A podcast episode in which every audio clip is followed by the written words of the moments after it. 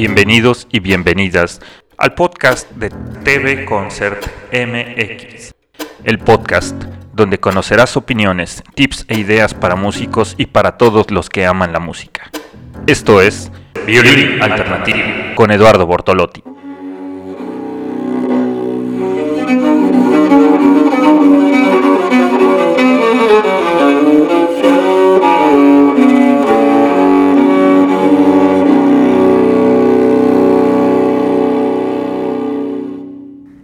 Hola y bienvenidos nuevamente a un capítulo más de este podcast para violinistas contemporáneos, para violinistas modernos o violinistas versátiles, como yo le llamo.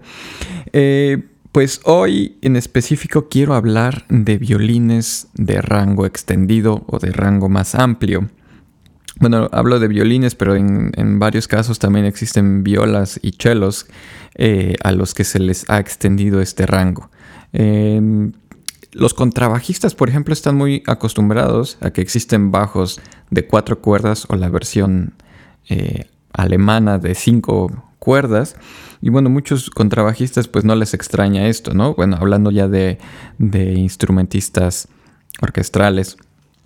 Eh, entonces, para un violinista clásico, pues el decir, bueno, voy a comprarme un violín de cinco cuerdas resulta un tanto extraño. Em, de hecho, nunca he visto algún violinista eh, clásico con este tipo de instrumentos. Eh, pero en mi caso es algo que yo opté por, por, volver mi instrumento principal. En la actualidad, de hecho, no hace mucho vendí también mi, mi violín clásico, mi violín de cuatro cuerdas, así que actualmente cuento nada más con, con dos violines de cinco cuerdas y pues uno de ellos también lo adapté para volverlo un violín barítono, a lo que también vamos a pasar en un momento. Entonces, eh, hablando un poquito más bien de la historia de un violín de cinco cuerdas, aunque no es algo que se implemente muy comúnmente entre violinistas clásicos, es algo que ya se hacía desde hace muchos años. en general, pues ya existen relatos de que desde el siglo XIII, desde el siglo XIV también se utilizaba sobre todo en, Europa. Eh, a este instrumento pues se le llamaba el quintón y es un término que actualmente se sigue usando sobre todo en España o Francia. He oído que el violín de cinco cuerdas pues le siguen llamando el quintón. En ese entonces todavía se utilizaba otro tipo de afinación. Eh, actualmente pues ya lleva la afinación tradicional por quintas o cuartas, como le quieran llamar, eh, donde tenemos las cuatro cuerdas del violín tradicional, mi, la, re, sol, y agregamos una quinta cuerda ya con la cuerda de do. En este caso existen compañías que están creando específicamente cuerdas para violín de cinco cuerdas. Eh, o pues hay quienes también utilizamos cuerdas de viola, la cuerda de do. Eh, pero a ver, el ¿De dónde se volvió a ser popular? Pues se dice que todo esto fue gracias a la tradición de country o bluegrass. En Estados Unidos es la versión más popular es la de Bobby Hicks, que dice que desde 1963, cuando estaba con su banda en Las Vegas, pues tenían arreglos para varios violinistas o fiddles.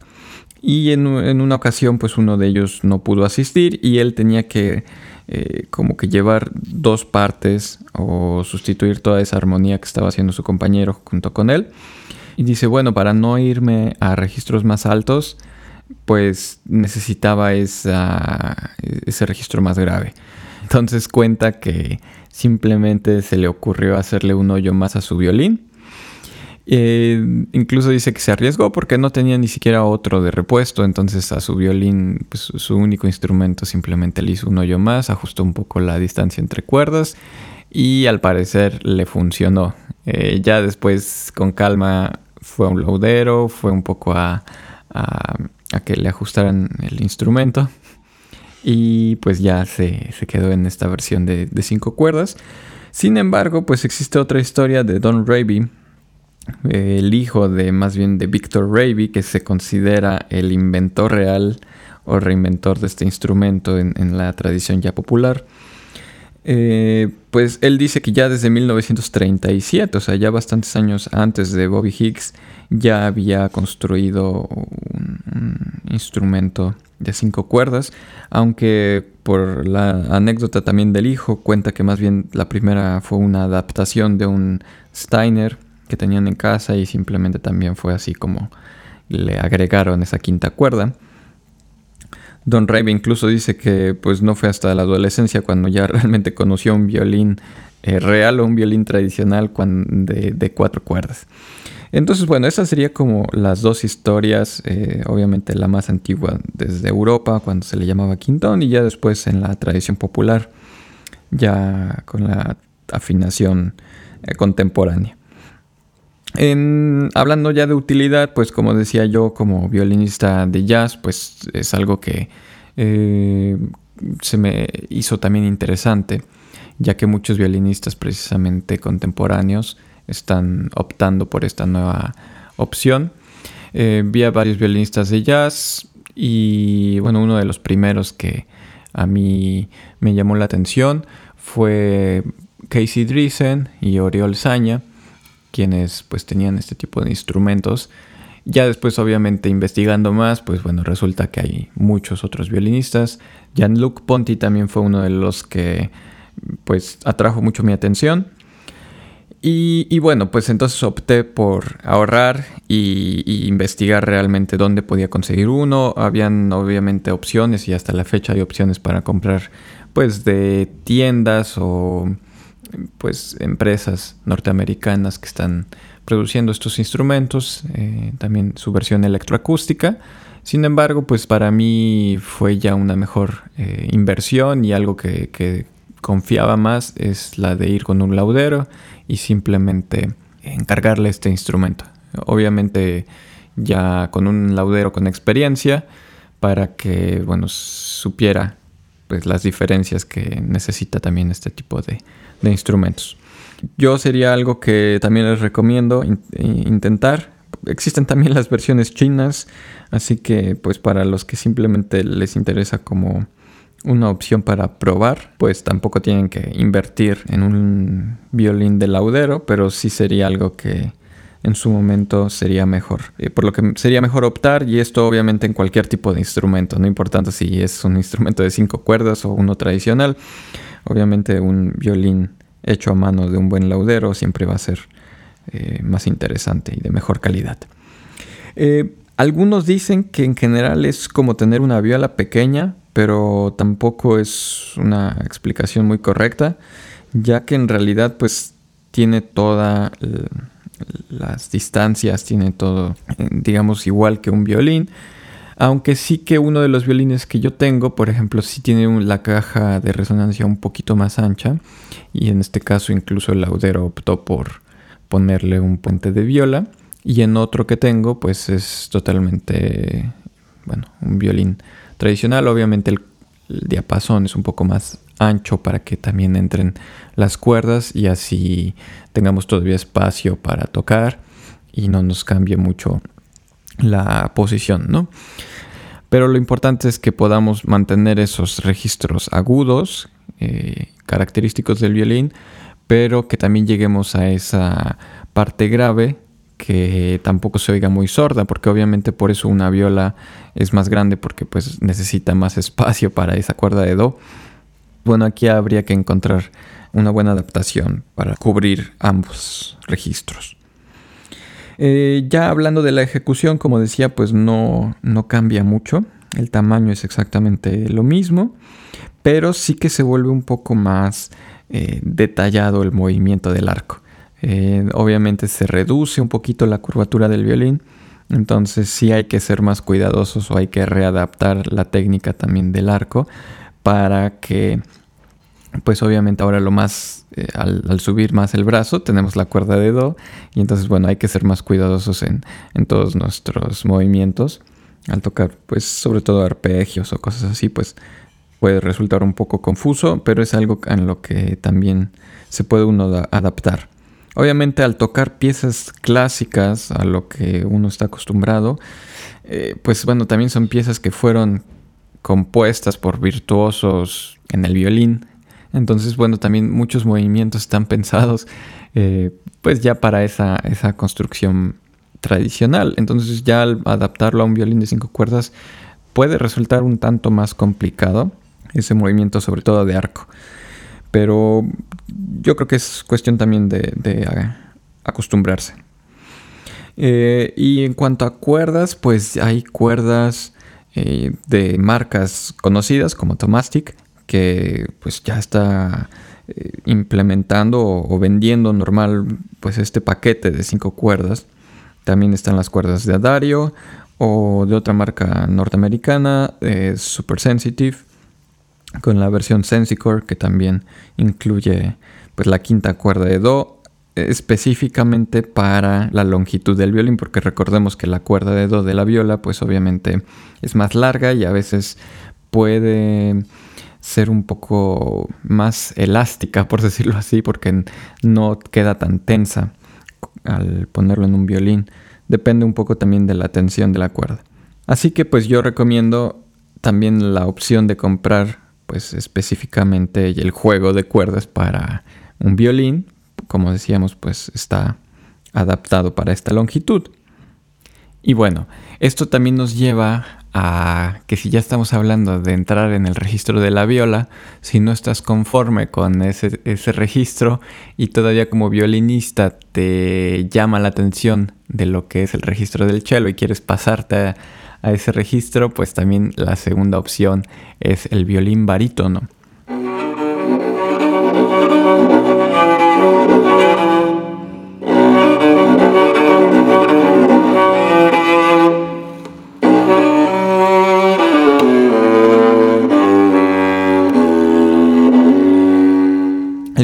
Barítono como tal es un violín eh, que toca una octava abajo, o sea que tenemos el sonido de, mm, pues básicamente de un cello. Obviamente el cello no tiene esa cuerda de mi.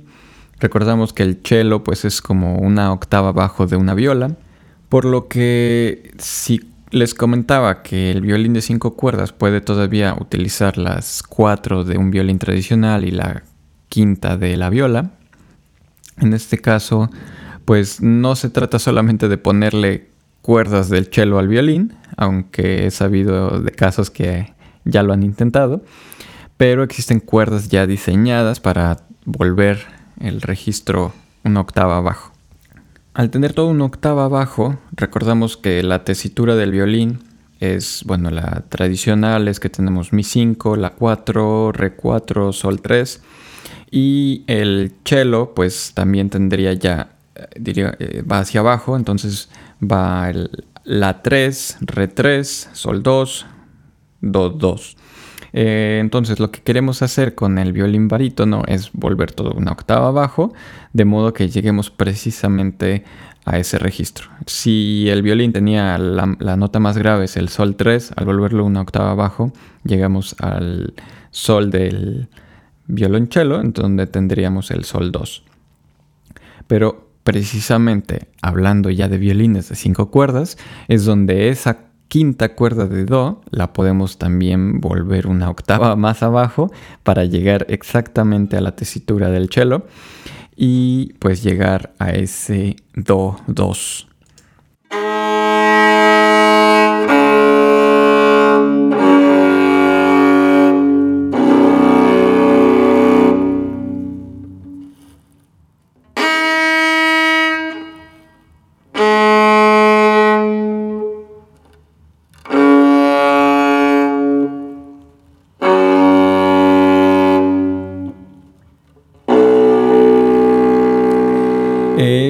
Recordemos que el cello normalmente tiene cuatro cuerdas, aunque en general ya, eh, bueno, existen intentos también hay violonchelos, pues sobre todo en el barroco, que se eh, acostumbraba a tener estos instrumentos de cuerda, pues de varias cuerdas.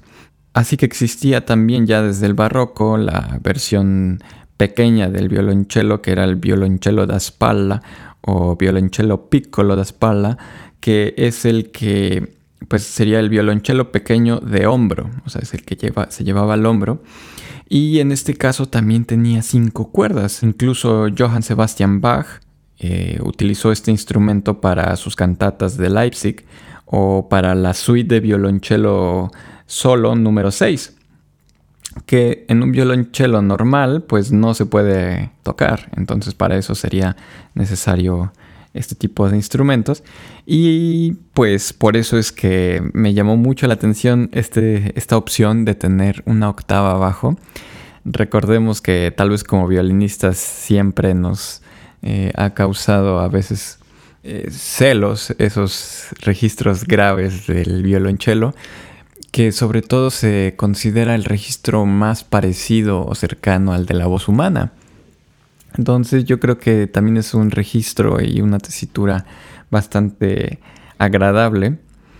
Em, uno de los primeros también que utilizó esta opción o que empezó a jugar con el volver el, violín más grave, pues fue Darrell Enger, que em, pues empezó a utilizar cuerdas de cello.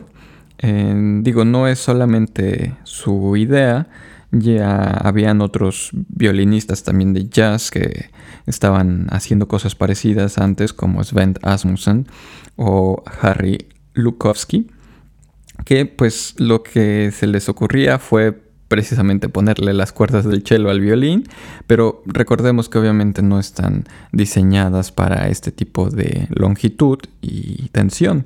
Entonces o se acababan tronando o simplemente no eran cómodas para tocar había que hacer adaptaciones.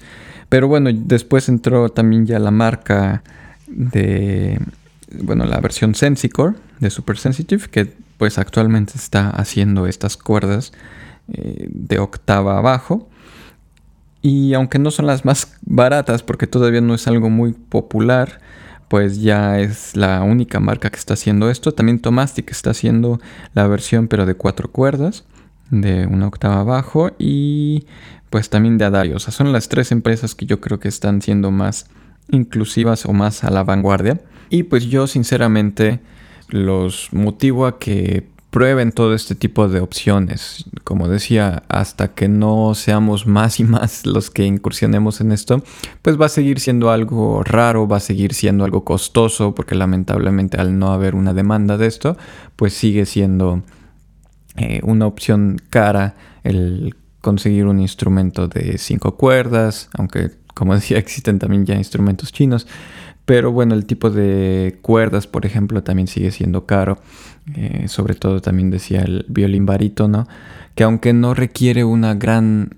readaptación, pues sí es algo que se volvió costoso y difícil de conseguir. O sea, no es algo que puedas ir a una tienda o simplemente pedir por internet. Aunque existen estas empresas que ya lo vuelven más popular, pero bueno, sigue siendo algo difícil. Si ya es difícil conseguir buenas cuerdas para un violín clásico, porque nos siguen vendiendo las más comunes o las más baratas, pues imagínate todavía conseguir buenas cuerdas eh, pues de este tipo de instrumentos más raros. Entonces, hasta que no seamos más los que empecemos también a intentar y comprar estas cosas, pues seguirá siendo algo difícil de conseguir, pero que no se trata solamente de que hay, bueno, que haya más consumismo, sino de que recuerden que todo esto también es un proceso artístico de encontrar nuestra voz, ¿no? encontrar nuestra voz, nuestra forma de expresión y no, no significa que seamos menos violinistas al entrar al registro de la viola o al entrar al registro del cello o que el chelista critique el, hecho de que bueno no, no tienes la resonancia completa que tiene mi instrumento. Obviamente son instrumentos de distinto tamaño son distintas cuerdas y tiene distintas posibilidades porque como violinista y al tener pues las distancias también más cortas, pues va a ser para mí más fácil tocar esas octavas que para un chelista va a ser más difícil, eh, o tocar pasajes que son más difíciles en otros instrumentos y que vale mucho la pena eh, utilizar. En mi opinión, pues todas estas eh, piezas para partitas o sonatas de Bach para instrumento solo, pues de repente adquieren otra vez mi interés y aunque estoy enfocado mucho en la música popular, siempre es bueno regresar a estudiar Bach, obviamente, y todavía ahora con un nuevo registro, un nuevo sonido, se vuelve muy agradable también para el oído. Los motivo a que prueben todas estas opciones, no, no se limiten nada más a que el violín debe de ser de una sola manera. Hablábamos de violines eléctricos, de rango también extendido, como sería los violines de 6 cuerdas, 7 cuerdas. Eh, ahora, bueno, también estoy hablando precisamente de instrumentos acústicos, eh, de 5 cuerdas, violín barítono. También existen violas de 5 cuerdas, también existen violas barítono, entonces todo esto es algo que nos puede servir para diferenciarnos de los demás y para encontrar, como decía, nuestro propio lenguaje. A los que todavía no han escuchado nuestros anteriores capítulos, los invito a que escuchen también la parte de educación musical, que siempre como educador también eh, motivo a que seamos más exigentes con lo que nos están enseñando y quién nos está enseñando Después pues, hablamos también un poco de la improvisación, de los elementos a cuidar en la improvisación y que deben de también poner mucha atención. Como decía, violines eléctricos y ahora estos violines eh, de registro extendido. Gracias a TV Concert por la invitación a estos podcasts y manténganse en contacto para recibir más noticias. Igual estaremos pronto transmitiendo más información para violinistas contemporáneos y todas estas cosas que no son tan comunes encontrar o escuchar. Visítenos en Facebook, en Instagram. Nuevamente mi nombre es Eduardo Bortolotti y gracias por escucharnos.